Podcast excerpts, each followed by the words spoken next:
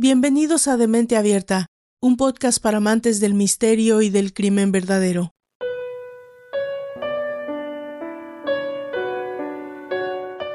Todo acto de violencia de un ser humano hacia otro está fuera de todo contexto natural, fuera de toda línea de aceptación, tolerancia o comprensión.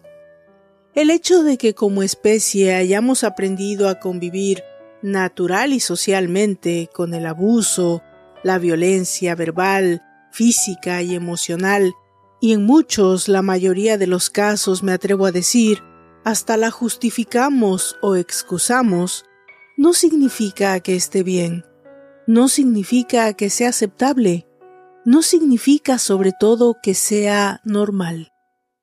Mucho se ha hablado por generaciones del machismo, el odio racial, la discriminación de género, el abuso del poderoso sobre el débil. Sí, mucho se habla, se estudia, se denuncia. Pero poco o nada hacemos por determinar su origen, su razón de existencia. ¿Qué nos hace violentos? ¿Qué detonador nos hace saltar al vacío de la ceguera? ¿Qué hace que constantemente crucemos esa línea que nos separa de los buenos y nos acerca a la maldad, el odio y el resentimiento. La maldad como tal es pues un concepto complejo que ha sido abordado por filósofos, psicólogos y científicos desde la antigüedad hasta nuestros días. Es uno de esos conceptos que sabemos identificar muy bien en la práctica, pero al momento de definirlo nos puede resultar complicado.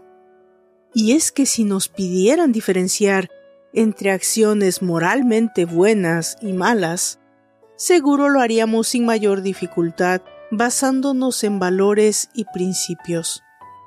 Pero si nos pidieran definir en teoría la maldad, nos encontraríamos con algunas o muchas dificultades. Se trata de un concepto complejo cuya naturaleza y dimensiones resultan difíciles de delimitar. De allí que la noción de maldad posea un amplio historial de discusión filosófica. Aún hoy se sigue debatiendo ciertos aspectos de este fenómeno. Uno de los primeros filósofos en analizar la maldad fue Sócrates, quien atribuía el mal a la ignorancia. Es decir, ningún hombre actuaría mal a sabiendas, sino porque desconoce lo que es el bien y cómo hacer las cosas conforme a él. En ese sentido, el malvado no actuaría como tal si tuviera un verdadero conocimiento de su error, si supiera que vivir conforme al bien es la mejor manera de hacerlo, entonces no optarían por obrar mal. En cuanto a la religión, las teorías filosóficas sobre la maldad iniciaron con los intentos de resolver el problema del mal. Es decir, cuando se buscaba reconciliar la existencia del mal en el sentido amplio con un Dios creador todopoderoso, omnisciente y bueno, una teoría que proporciona una solución al problema del mal es el dualismo maniqueo. Según esta postura, el universo es el producto de una batalla en curso entre dos principios iguales y eternos, Dios y el príncipe de las tinieblas. De estos primeros principios surgen sustancias buenas y malas que estarían en una batalla constante por la supremacía. Por su parte, los primeros filósofos cristianos, como San Agustín, se decantaron por el neoplatonismo. Y esto me encanta, porque ellos defendieron que el mal no existe como sustancia o propiedad, sino como privación de sustancia, de forma y bondad. Qué sencillo y complejo al mismo tiempo, ¿no? Por ejemplo, el mal de la enfermedad consiste en la privación de la salud. El mal del pecado consiste en la privación de la virtud. En estos casos, Dios no crea el mal, pues toda su creación es buena, y por lo tanto el mal es la ausencia de ser o falta de bien. O sea, me lavo las manos. Dios creó al hombre, pero no tiene nada que ver con que se haya convertido en violento, asesino, violador, etcétera, etcétera. Ausencia de Dios, caso cerrado. Pero no, no es tan simple. El mundo, sea cual sea su origen, ya haya sido creado por una raza ovni superior, ya haya sido creado en siete días con sus respectivas noches por un ser superior y universal que no quería que nadie comiera una fruta en específico, o ya sea que hayamos finalmente partido de un origen explosivo, caótico y molecular, cualquiera haya sido el caso, este tema en específico, este tema de la maldad innata o aprendida, es mucho más complicado que esto y aquello. Pero yo sigo creyendo, tal vez también por ignorancia, o un poquito de ingenuidad, que los buenos somos más, aunque nos fascinen las historias de los malos. Nos indignamos del abuso hacia un anciano, una mujer, un animalito indefenso, pero es especialmente doloroso, especialmente inaceptable si se trata del maltrato de un niño. Nos toca esa fibra emocional, esa delicada línea que tolera a los abusadores, pero no a los de los niños. ¿Y si le agregamos un plus? Venga, le agregamos el plus de que el abuso lo cometen los padres mismos. Ah, nos enojamos, ya nos asqueamos de la simple idea. Que un padre o madre nos haya dado un zape, un golpecito, un jalón de orejas alguna vez, de esto lo sabemos un poquito mejor los de 40 para adelante, es sí normal. Impensable hoy en día por esa generación que es de cristal y se rompe, pero no para nosotros que nacimos con superpoderes. Que un padre te reprima, te regañe, te castigue, que agote su paciencia con vos, todo eso es normal. Pero lamentablemente hay tantas, incontables historias de esos casos terribles de abusos que terminaron en heridas psicológicas para siempre, o peor aún, en la muerte de muchos chiquitos inocentes que no sabían qué hacían de malo para que sus padres los odiaran y los maltrataran. ¿Y ves? Pues de eso va la historia de hoy. Sí, sé que seguro ya estás cómodo y no tengo que pedírtelo, pero esta vez tal vez por si acaso lo vuelvo a repetir. ¿Listos para escuchar la historia? Bueno, pues comenzamos. Yo soy Valdra Torres. Esto es de Mente Abierta, un podcast para amantes del misterio y del crimen verdadero. Y esta es la historia de la desaparición de Kyron Horman. Comenzamos.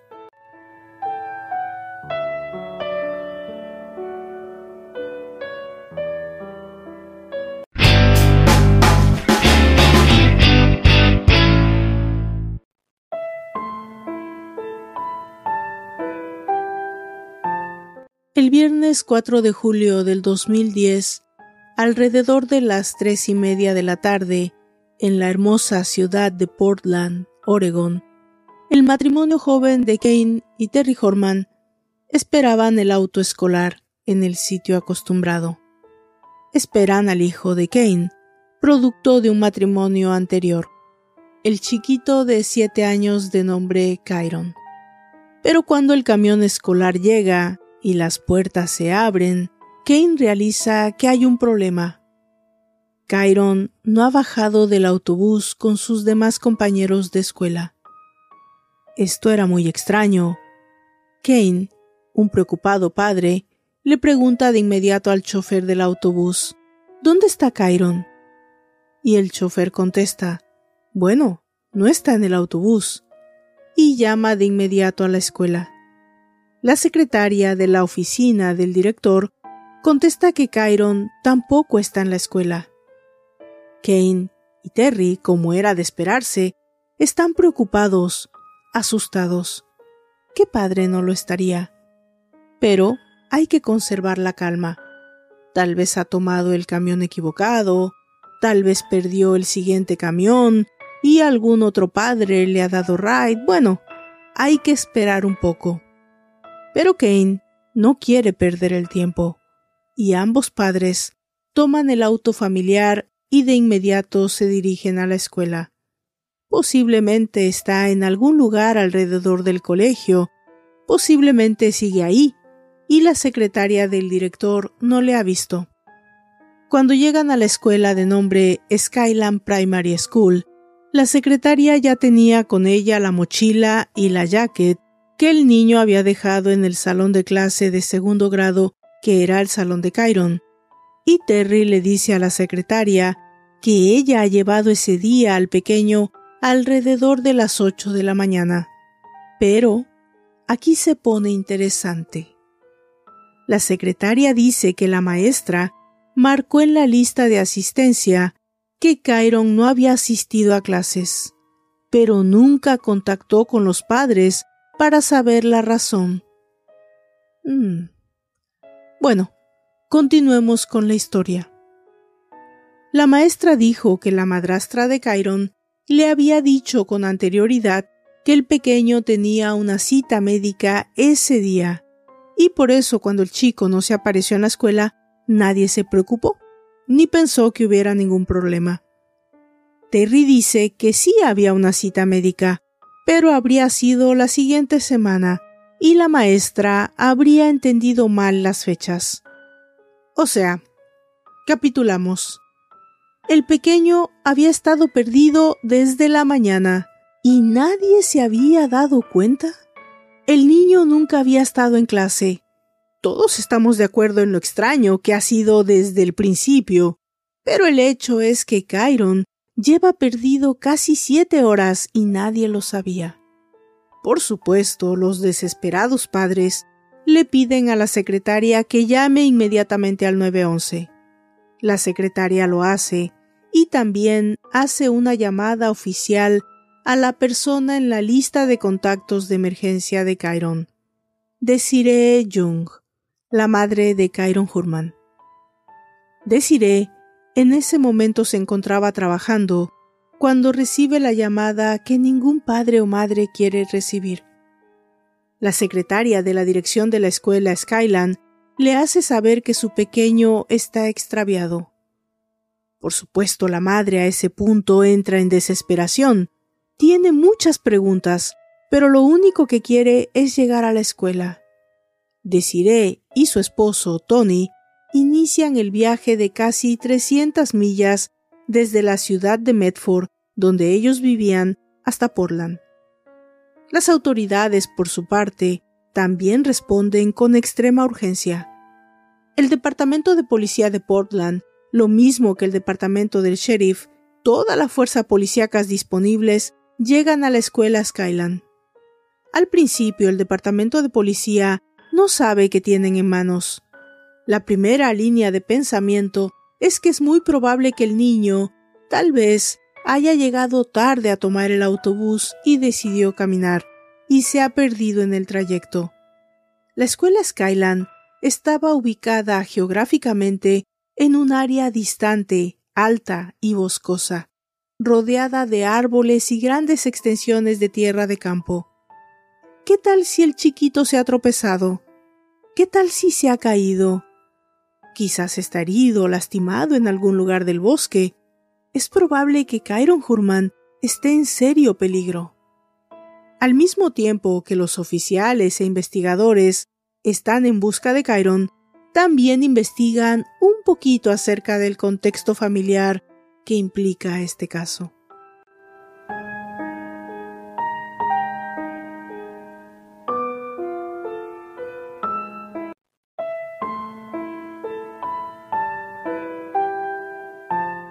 Los padres de Kyron, Kane y Desiree se habían conocido en el otoño del 99. Desiree ya tenía un hijo de una relación anterior, un pequeño de nombre Quinn. Kane nunca había tenido hasta ese momento una relación estable. Se había dedicado a estudiar y a graduarse de ingeniero en software. En ese momento trabajaba para la compañía Intel. Desiree también era una profesionista exitosa. Era contadora de una compañía en expansión y sus responsabilidades en ella eran importantes. Kane y Desiree decidieron vivir juntos casi de inmediato, y también con esa rapidez decidieron casarse. Compraron una casa juntos e iniciaron una linda relación. Kane tenía una buena relación con Quinn. Era un buen padrastro para el chico y todo parecía funcionar en el matrimonio. En el verano del 2002, Desiree quedó embarazada de Kyron. Y entonces comenzaron los problemas.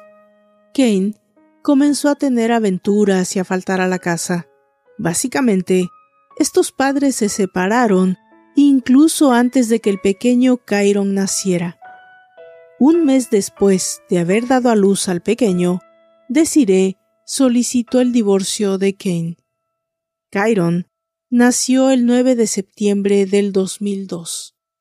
Después de nacido su hijo, Kane continuó con la relación que había terminado su matrimonio. Terry Moulton y Kane se habían conocido en un evento en un restaurante local en junio del 2002. Ella era maestra sustituta, divorciada, con un hijo de su anterior matrimonio de nombre James. Kane y Terry deciden vivir juntos inmediatamente después de que Kyron había nacido. En diciembre del 2002, solo tres meses después de que el pequeño naciera, e incluso antes de obtener el divorcio de Desiree. Fue, por decirlo menos, controversial esta situación, pero al menos Desiree, por supuesto, obtuvo la custodia de Tyrone.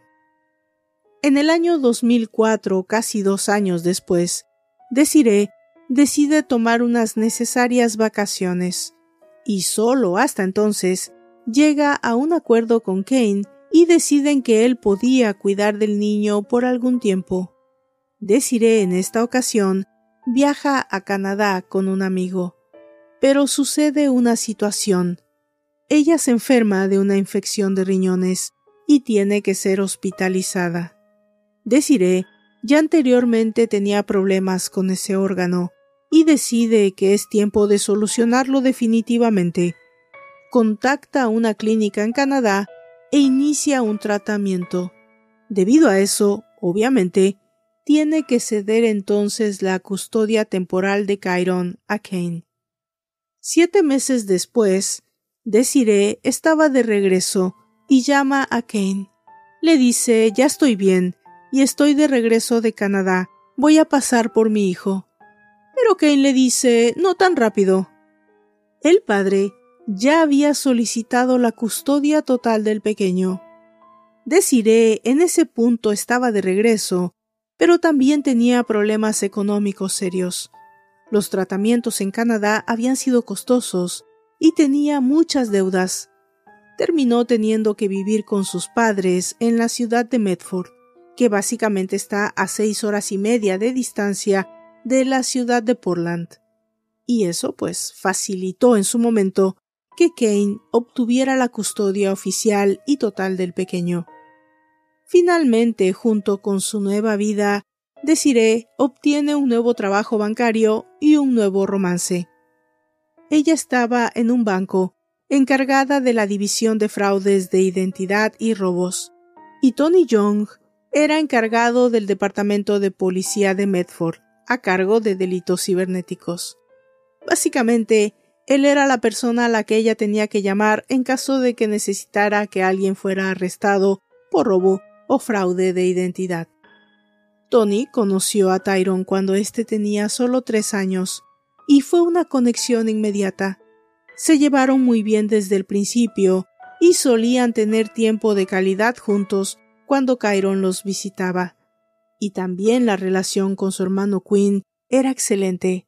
Ambos solían jugar soccer y compartir legos y juegos de videos, a pesar de la diferencia de edades. ¡Wow! ¡Qué historia familiar, ¿no creen? Pero nada que no esté dentro de la normalidad de las relaciones humanas. Los desencuentros y los divorcios, así como los romances, están siempre a la orden del día.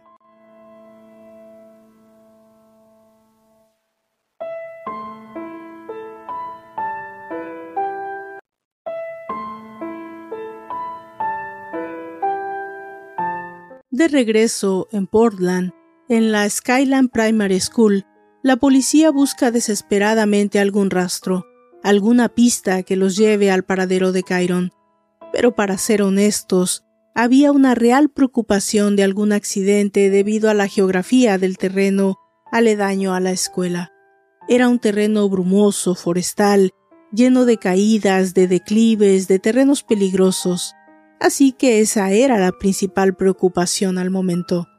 La búsqueda del pequeño Chiron era desesperada, por decirlo menos. Debido a la dificultad del terreno, los departamentos de policía local y estatales habrían tenido que disponer de perros, de caballos, además de muchos voluntarios y gente que debía usar herramientas especiales para abrirse paso en la llanura de ese lugar. También obviamente extendieron esa búsqueda en los ranchos y casas de campo cercanas al área. En todas partes, en todos los sitios posibles, estaba alguien buscando al pequeño Chiron. Cuando Desiree y Tony llegan a Skyland School, los detectives les informan de lo establecido hasta el momento, que la búsqueda de Chiron está basada en un posible accidente debido a que el pequeño habría decidido irse por él mismo de regreso a casa. A lo que de inmediato Desiree dice que no, que eso no es posible. El pequeño Chiron había nacido con una enfermedad visual congénita y tenía que usar lentes de alta graduación. Él sabía que no podía tomar esa decisión por él mismo. Ellos lo habían educado de esa forma, reafirmando siempre que no debía hacerlo. Según su madre, si algo hubiera pasado y Chiron tuviera miedo de algo, simplemente habría entrado de nuevo a la escuela y hubiera solicitado ayuda. Pero Desiree va más allá y recuerda que ella estaba al tanto de que esa mañana habría un evento en la escuela y habría mucha más gente extraña que los regulares entrando y saliendo del edificio escolar. La madre, en su instinto natural tal vez, deduce que es posible que Chiron haya sido secuestrado.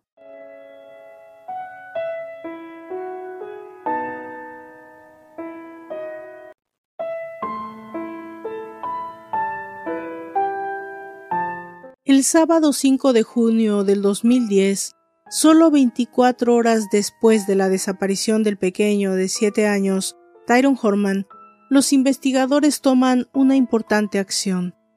Deciden que deben iniciar la investigación de los días anteriores a la desaparición del pequeño, de su entorno familiar y escolar. Lo que se sabía era que Chiron, según la madrastra Terry, había llegado a la escuela ese día pero no había asistido a clases. Es realmente inusual que un jovencito sea secuestrado solo a escasos pasos de la entrada de la escuela. Pero bueno, el festival anual de ciencias que se realizaba en la mañana de ese día habría dado cita a infinidad de gente extraña, es estudiantes, familiares de estudiantes, profesores, gente de publicidad, etc era una posibilidad, digamos que plausible. Según los datos del colegio, los visitantes habrían sido unas 500 personas, pero precisamente debido a la cantidad de personas ajenas al recinto entrando y saliendo, la escuela tenía listas de registros de visitantes. Ah, cosa buena al menos. Aunque una cosa en contra y muy importante es que la escuela no contaba con cámaras de video. La policía figura pues en ese momento en que el escenario sí es absolutamente uno en el que sí cabe la idea de un secuestro. Con esta idea en mente, el Departamento de Policía de Oregon inician lo usual en estos casos. Inician extensivas entrevistas con maestros, parientes, alumnos, todo aquel que hubiera podido encontrarse en la atmósfera escolar de ese día. Era un trabajo extenuante, en verdad, pero alguien debió haber visto algo, y ese alguien debía ser interrogado. Por supuesto, nadie a ese punto objetó ser parte de la labor. Todos los que fueron llamados y hasta los que no, llegaron a las oficinas de policía a rendir declaraciones. Después de dos días de exhaustivas entrevistas, la policía finalmente da una conferencia de prensa a los medios que ya se contaban en número. Pero lo que la policía tiene que decir es poco menos que nada. El detective a cargo, Dan Tinklin, simplemente anuncia que no están ni cerca de encontrar al pequeño Chiron, que no tienen una sola línea certera de investigación y que por lo tanto no hay sospechosos ni personas de interés a ese punto. En ese momento, la investigación estaba simplemente enfocada en partir de un solo dato, la última locación en donde fue visto el pequeño Kyron Hammer. Y para eso, el círculo de interrogatorios debe estar enfocado en la familia, en el padre Kane, la madrastra Terry, la madre Desiree y Tony, todos los conocidos y allegados de la familia que conocieran al pequeño.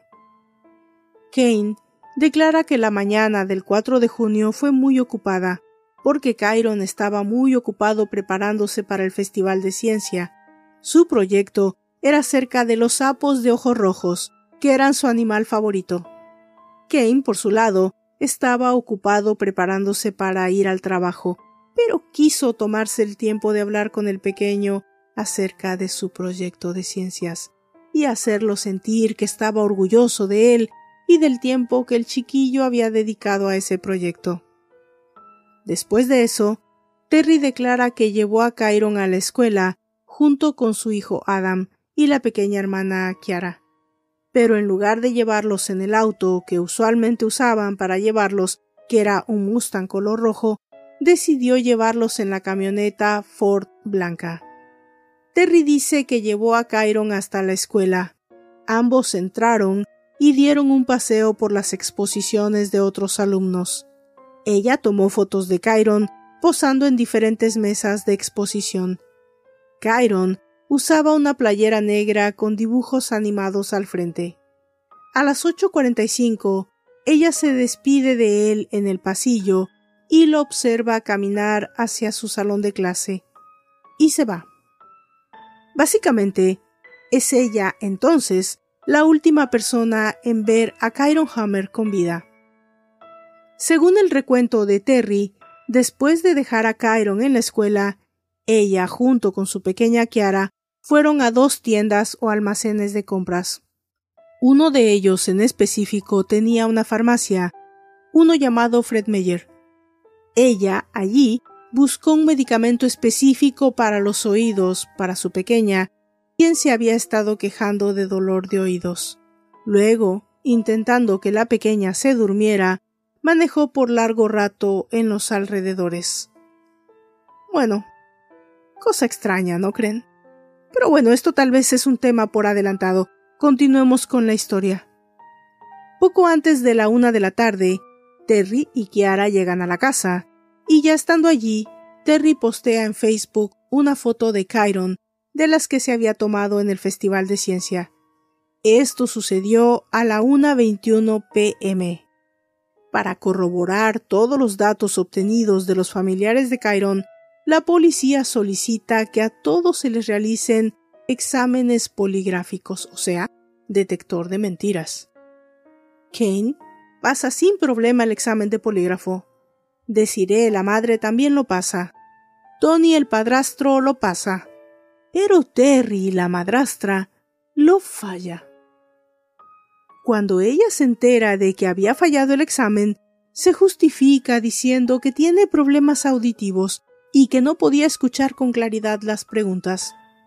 Pero deciré, nota esta situación un tanto extraña, porque una de las preguntas del detective encargado del examen es preguntarle precisamente si escucha bien, si se siente cómodo, si está tranquilo, relajado para contestar las preguntas. Deciré, decide que tiene que hablar con su esposo. La madre, por supuesto, necesita respuestas. Ella necesita saber si algo que ella desconoce ha podido pasar dentro de la casa en la que su hijo vivía. Kane no solo estaba consternado, triste, preocupado, pero no tiene respuestas para su ex esposa solo termina diciendo Lamento que esto haya pasado cuando yo tenía la responsabilidad de él. Básicamente este hombre no sabía nada. Mientras la policía sigue observando grandes banderas rojas relacionadas con Terry, quien había fallado el examen poligráfico, y las cosas que había declarado haber hecho después de dejar a Kyron en la escuela básicamente no tenían sentido. ¿Por qué? Si tu niña tiene un dolor de oídos, no vas a comprar el medicamento y la llevas a pasear. Vas, compras el medicamento de la farmacia, la llevas a la casa, le pones el medicamento y tratas de que tu bebé duerma tranquilamente y se recupere. Pero esta mujer ocupó casi cuatro horas para llegar a casa de regreso después de haber dejado al pequeño. Si eso no es raro, entonces yo no sé qué es. ¿Qué esconde Terry? ¿En qué miente? Bueno, hay un largo camino por recorrer para los investigadores que comienzan por confirmar que sí había llegado al almacén Meyer, porque había cámaras de vigilancia que lo comprobaban y además ella tenía los recibos. Pero ella dice que estuvo dos horas manejando por caminos desolados, boscosos, rurales, en el afán de que su pequeña se durmiera. ¿Y eso? ¿Cómo lo confirmas? Mientras la policía trata de encontrar esas respuestas, la familia de Kyron Hammer hace una declaración a los medios y piden ayuda al público.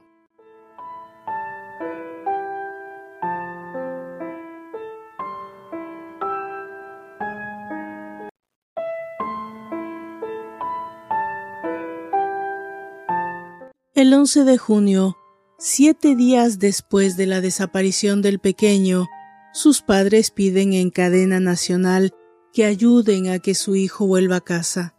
En ese punto, Desiree ya sospechaba de Terry, pero nada estaba concretado y la madre públicamente tuvo que aceptar que ambas parejas fueran parte del llamado. Pero, en mi humilde opinión, ¿qué hay del padre? Tal vez adelantándome mucho al desenlace, puedo plantearme cuánto hay de verdad en que este padre desconocía la razón de la desaparición de su propio hijo, porque a este punto él sabía que Terry había fallado el polígrafo y también creía la versión del paseo de dos horas para dormir a su pequeña. ¿O él sabía más de todo lo que había pasado esa mañana? Dos semanas después de la desaparición de Kyron Hammer, el 18 de junio a las 10 de la mañana, en la Skyland Primary School, la policía da otra conferencia de prensa, pero esta vez tiene algo más que decir. El sheriff da un paso al frente, solicitando al público, a cualquier persona, que haya visto al pequeño Kyron la mañana del 4 de junio del 2010, pero además también a quien haya visto a su madrastra, Terry Kyron, manejando una camioneta Ford blanca.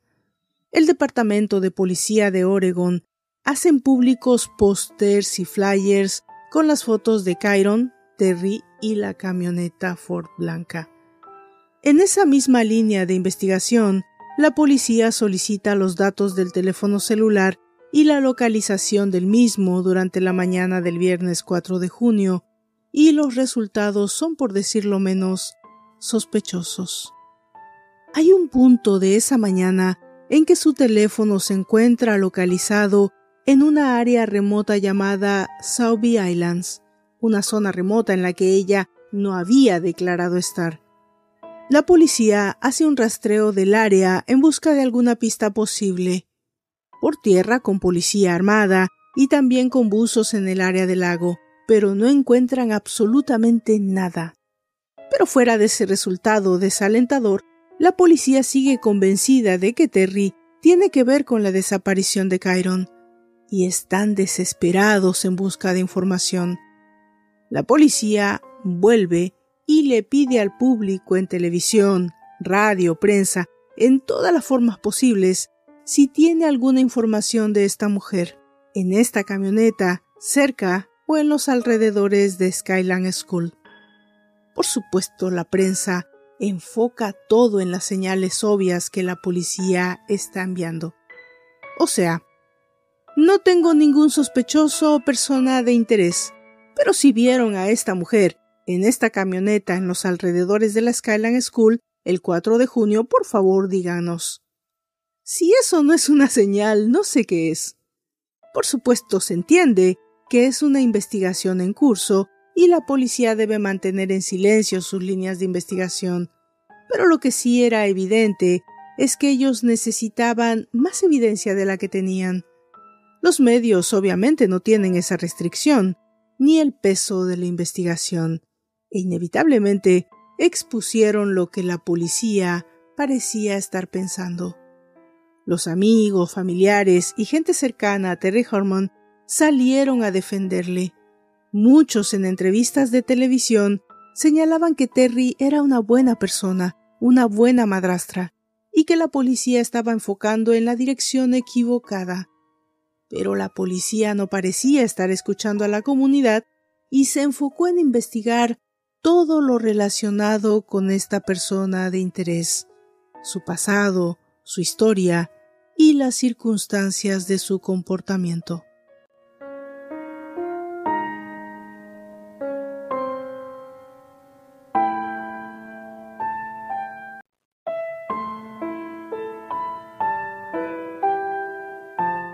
Terry Moulton nació en marzo de 1970 en la ciudad de Rosburg, Oregon. Una situación común con Terry desde su adolescencia es que amaba a los niños y desde muy joven quiso ser educadora. Ella obtuvo su título en educación. Hay muchas cosas interesantes acerca de la personalidad de Terry Moulton. Estuvo casada dos veces antes de que se casara con Kane. Del segundo matrimonio nació James, y en adición a eso, tenía un hobby especial y que me encanta. Estaba obsesionada con el moldeamiento del cuerpo, pero no de una forma fitness o estéticamente hablando, sino la musculatura. Durante algún tiempo practicó el físico-culturismo. Incluso cuando estaba casada con Kane en los primeros años, ella seguía compitiendo profesionalmente. Lo dejó cuando tuvo su segundo hijo, Kiara, la pequeña que tuvo con Kane. Cinco años antes de la desaparición de Kyron, Terry tuvo un problema con la policía.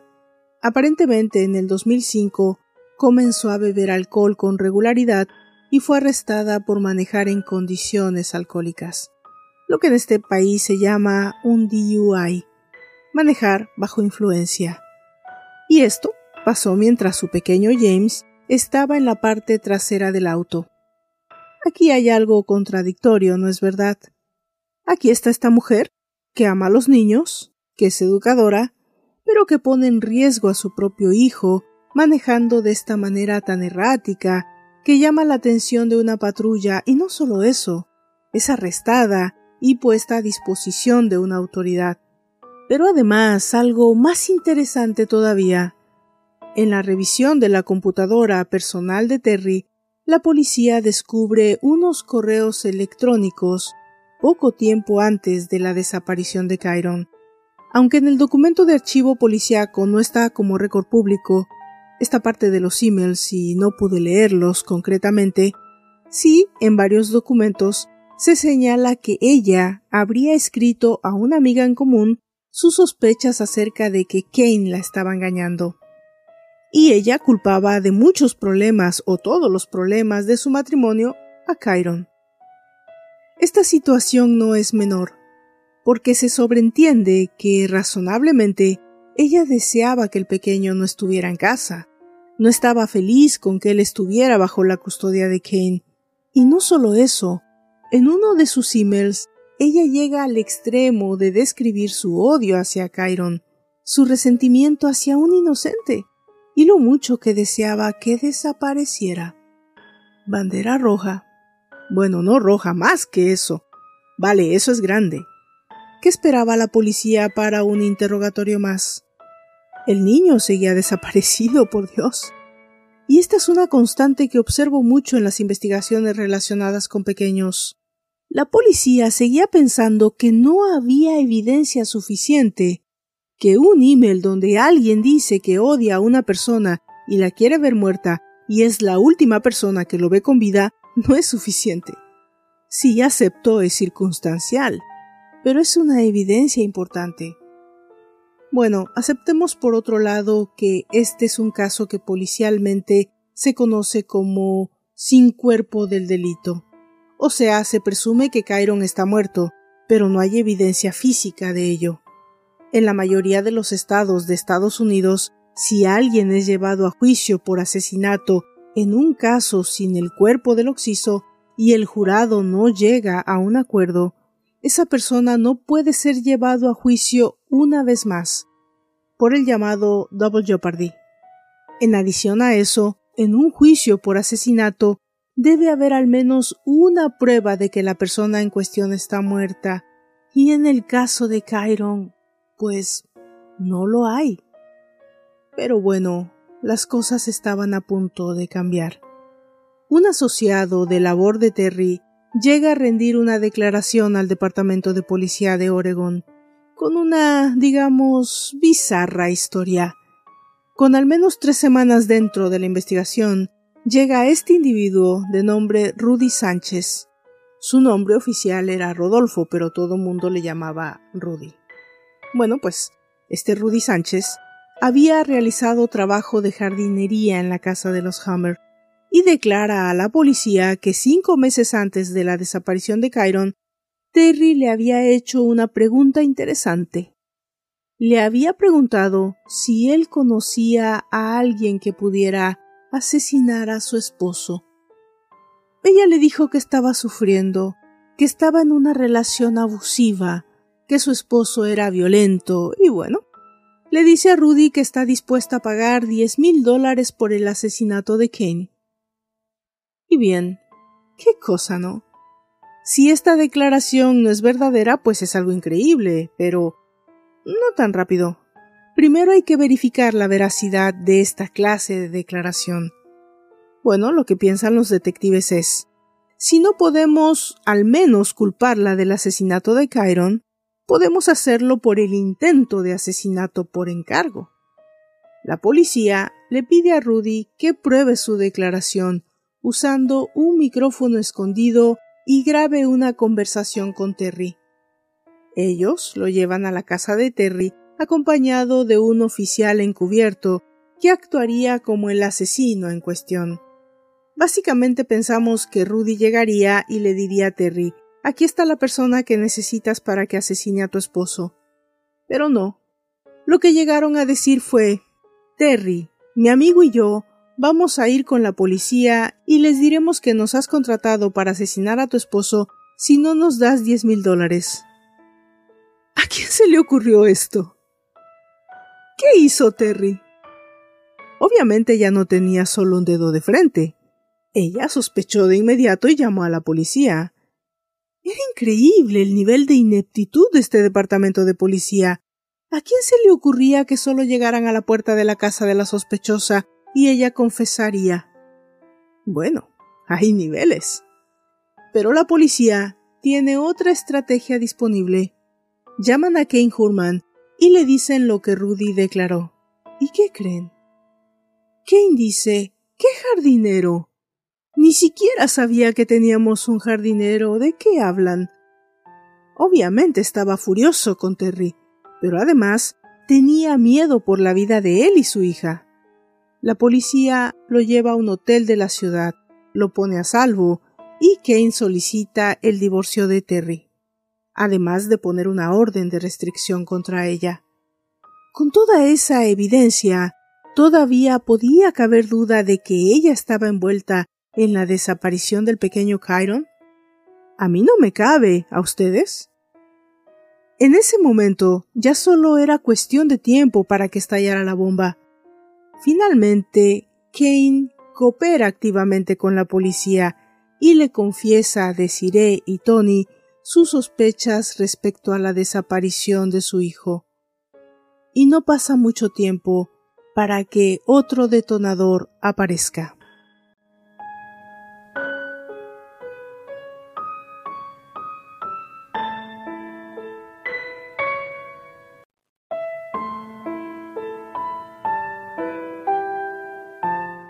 Mes después de la desaparición de Chiron, Terry ya sabe que solo es cuestión de tiempo y que necesita actuar rápido.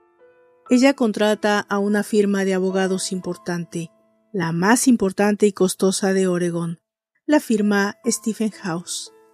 ¿De dónde obtuvo el dinero para costearlo? Es un misterio al momento, y por supuesto deja de cooperar con la policía de Portland. La policía solicita a Kane la lista de amigos cercanos de su amorosa esposa y éste se las proporciona. De esa lista, un nombre resalta, el nombre Didi Name, quien era una amiga de Terry. Se habían conocido desde la época de físico-culturismo y hacían muchas actividades juntas. Didi era una enfermera en una pequeña población de Nursery a las afueras de Portland. Algo interesante es que cuando Kane se mueve fuera de la casa de la que él era propietario, Terry siguió viviendo allí, pero Didi se mueve por un tiempo a vivir con ella. Hmm, qué interesante. La policía investiga acerca de los movimientos de Didi en el día de la desaparición de Chiron, y para eso interrogan a muchos de sus compañeros de trabajo. Y lo que estas personas dicen es que precisamente ese día Didi no se había presentado a trabajar ni habría tomado el lunch que siempre acostumbraba con los miembros del Nursery Home donde laboraba. Algunos de sus superiores mencionan que incluso trataron de contactarla por teléfono, pero nunca contestó durante esa mañana. Esto alimenta la teoría de que ambas mujeres hubieran podido estar juntas en el periodo de tiempo en que Terry declaró estar manejando por áreas rurales para dormir a su pequeña. Pero algo más. Dos días después de la desaparición de Chiron, Didi habría comprado un celular de tarjeta prepago. ¿Para qué necesitaba Didi un teléfono que no se puede rastrear? Bueno, la policía debía preguntárselo, ¿no? Y eso hicieron. Tocaba el turno de interrogar a Didi Name. A la pregunta ¿Dónde estuvo el día de la desaparición de Chiron? Ella contesta que simplemente estuvo fuera del Nursery Home porque tenía un evento el día sábado y se dedicó a hacer compras y permaneció ocupada por largo tiempo. A la pregunta de por qué había comprado un teléfono prepago, ella declara abiertamente Terry se lo había pedido porque no quería ser escuchada por la policía, especialmente las llamadas con su abogado. Didi niega tener nada que ver con la desaparición del pequeño y también haber visto a Terry la mañana del viernes 4 de junio del 2010. Pero fuera de toda esa montaña de pruebas circunstanciales, la policía cree que todavía no tiene suficiente para llevar a juicio a Terry y tampoco encuentran nada que ligue a Didi a la desaparición del chico. El caso, ya sobre meses, entra en un periodo de enfriamiento y pasan dos largos y ansiosos años. Para la familia, podemos imaginar, fueron tiempos terribles. Una madre, un padre, unos hermanos, sin saber absolutamente nada acerca de su pequeño hijo. Es, podemos pensar, obviamente un infierno. La familia decide tomar cartas en el asunto. Terry sigue su vida, obviamente bajo este difícil perfil de ser la víctima sospechosa en la desaparición de Chiron, pero ella parecía manejarlo bien. Pero la madre especialmente, deciré, no quiere que esto siga así, y solo tiene un camino. Ella demanda civilmente a Terry Moulton por la desaparición y posible asesinato de Chiron Hammer. Ella no quería dinero, como en el caso de la mayoría de los casos civiles. Lo que ella demandaba era que Terry fuera obligada a decir la verdad y que si Chiron estaba muerto, dijera dónde se encontraban los restos de su hijo. Pero otra de las intenciones era que por medio de esta demanda civil la investigación pudiera tener otra forma de encontrar más evidencias, algo que hubiera podido escapar de la investigación original y que pudiera ayudar en un juicio del Estado pero la policía de Oregon estaba en contra de esta demanda. y esto era porque ellos iban a ser obligados a entregar todos los documentos de la investigación, y los abogados de Terry y ella misma iban a saber qué sí y qué no tenía la policía contra ella en una investigación que estaba en curso. Y los investigadores del Departamento de Policía de Oregon no querían eso. Pero además hay algo muy importante. La policía de Portland nunca había señalado oficialmente a Terry como sospechosa o como persona de interés, y por lo tanto su abogado demanda al juez en cargo que la Constitución de Oregon no podía obligar a Terry Moulton a declarar como sucede en todos los casos civiles, porque estaba violando la quinta enmienda, su derecho a guardar silencio. El juez finalmente acepta que eso es verdad. Final y dolorosamente, Desiree sabe que no puede seguir adelante con esa demanda y desiste de ella.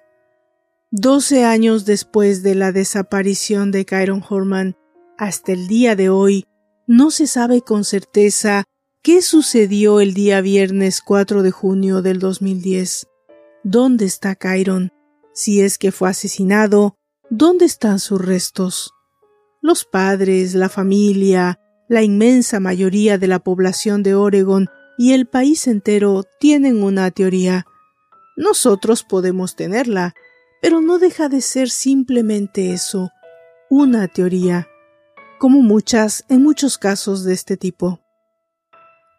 En 2021, el Centro Nacional de Información sobre el Crimen, el NCIC del FBI, registró 337.000 195 reportes de niños desaparecidos en los Estados Unidos. Las estadísticas apuntan que 8 millones de niños desaparecen cada año en todo el planeta. Si se hacen los cálculos, son 22 mil pequeños todos los días. Y estas cifras son aterradoras, por decirlo menos.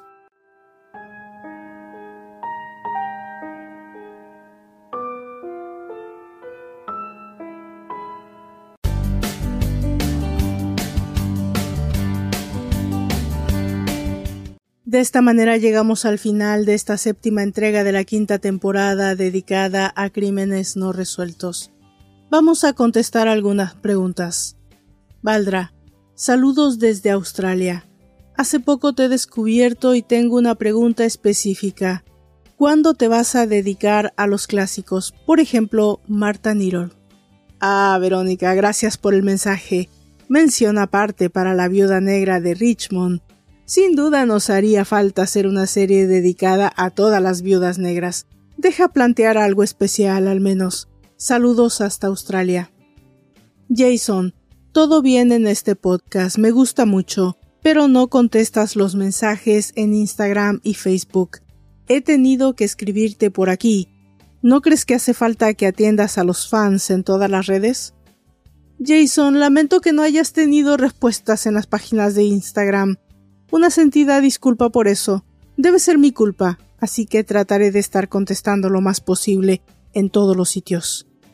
Nerina, ¿te interesan los casos de posesión? ¿Qué pensáis de criminales que intentaron justificar sus acciones por presunta posesión demoníaca? Nerina, saludos. Tema por demás interesante de profundizar. Soy una persona de mente abierta, como puedes ver y no dejó de lado ninguna teoría por rara o increíble que pueda parecer. Son muchos los casos, los más conocidos por supuesto, por haber sido llevados a la literatura o a la pantalla, pero además hay muchos otros de muy bajo perfil que merecen menciones aparte. Pienso que profundizar en este mundo desconocido de la religión, el satanismo, la posesión demoníaca es interesantísimo y puede llegar a maravillarnos. Hagamos algo de eso, pues. Lucas. Hola, hola Valdra, soy Lucas de Buenos Aires. Me encanta tu trabajo y la forma en que lo transmites. Te felicito. ¿Qué película me recomiendas sobre asesinos y crímenes sin resolver? Lucas, agradezco tus lindas palabras. Abrazos hasta Argentina, por supuesto.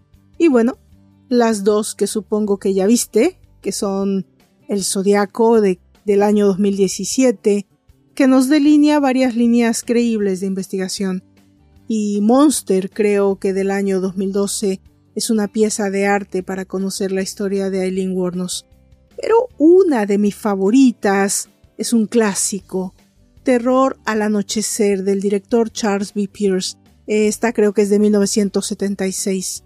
Este es un clásico para los amantes del cine de culto porque no solamente fue una de las pioneras del cine slasher, sino que también sirvió como inspiración para diversas creaciones y personajes, siendo la más trascendental pues Viernes 13, parte 2, esa película de 1981. Y en el ámbito real, este caso prácticamente originó la leyenda urbana estadounidense sobre Lover's Lane. El guante dorado de Faith Akin mm, en 2019, basada en los crímenes de Fritz Honka, mejor conocido como el destripador de St. Pauli, quien asoló el distrito de Hamburgo a principios de los 70. Eh, esta última es fácilmente una de las cintas más difíciles de soportar por su deshumanizante, repulsiva, ¿cómo le llamaría? inmisericordia naturaleza, porque muestra algunas de las escenas de asesinatos y violaciones más realistas, más brutales del cine, llegando al grado de que una psicóloga en su momento debió estar presente en el set para asesorar y apoyar a los actores. Pero sin duda, una que no pude yo misma tolerar es una que me marcó y es la película de Ed Gein del año 2000. Bueno, la lista es larga, Lucas, y me acabas de tocar un tema en el, en el que soy fan. Así que aquí la dejamos, ¿ok? Abrazos. Frerak, saludos desde Ciudad Juárez, Chihuahua. Excelente programa, la narrativa no podía estar mejor, te felicito. ¿Contemplas hablar sobre las muertas de Juárez? Frerak, muchas gracias, gracias hasta mi adorado país. Y voy a ser honesta, no me lo había planteado hasta ahora. Es un tema difícil y sensible en muchos sentidos, pero digamos que no lo descarto tampoco en absoluto. Javier, Valdrás, saludos desde Uruguay. Por favor, ayúdame con algo. ¿Qué le digo a mi novia que no le gusta que escuche podcast como el tuyo porque piensa que me voy a volver un asesino serial? Vaya. Vaya, esto es una pregunta muy interesante. Dile que es muy posible y probablemente te lo crea y ahí termina el asunto, ¿no? no, no, es broma. Em, no sé qué decirte, Javier. No es mi caso, afortunadamente. En mi caso, mi pareja, mi novia, mi linda pareja, es mi fan número uno, así que qué bueno que no tengo este problema, ¿verdad?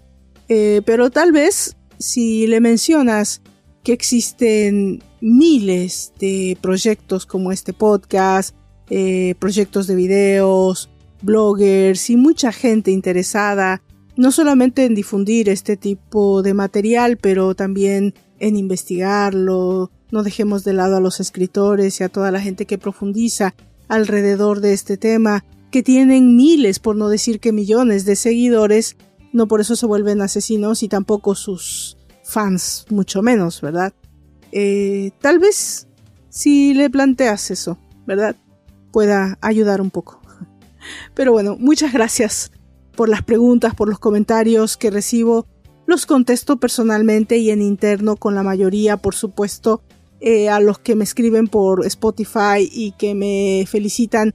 Yo les agradezco sus lindas palabras a todos y por supuesto que siempre estoy pendiente de leer todos los comentarios, pero solamente contesto los que contienen preguntas. Así que comprenderán que debería ser un programa completo si contesto todas y eso es hasta el momento pues imposible, pero trato de cubrir las mejores expectativas.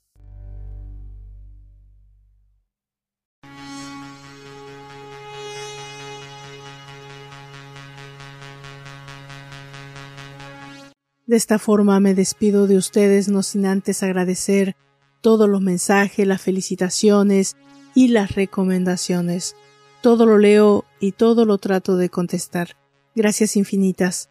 Los invito a ser parte de todos los proyectos. Visite mis redes sociales, el canal de YouTube, el canal de TikTok y sobre todo no dejen de escuchar el próximo capítulo de Demente Abierta, un podcast para amantes del misterio y el crimen verdadero. Yo los dejo con un tema musical, uno de mis favoritos, y dedicado a todos ustedes. Nos encontramos. Hasta la próxima.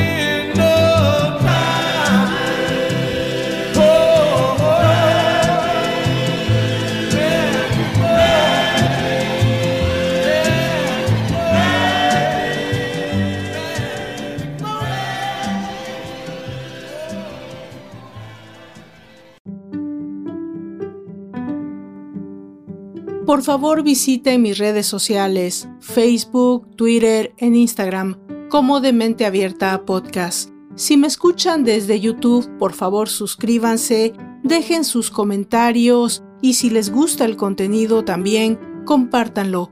Eso le ayuda mucho a esta servidora para continuar con este proyecto.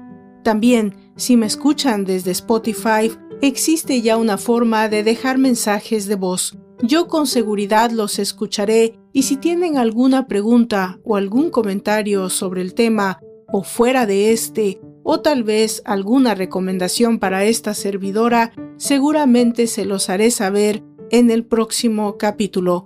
Por favor, pónganse en contacto conmigo. Es una manera de alimentar el proyecto. Gracias a todos y nos encontramos en la próxima entrega. Hasta entonces.